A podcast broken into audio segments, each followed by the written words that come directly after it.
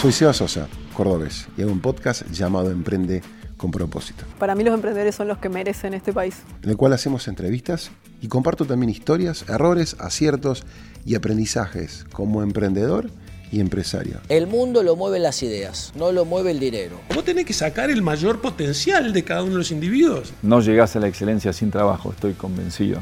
con la intención de inspirar a otros a soñar. Y si me preguntás, mi deseo es ver muchos más emprendimientos hechos realidad.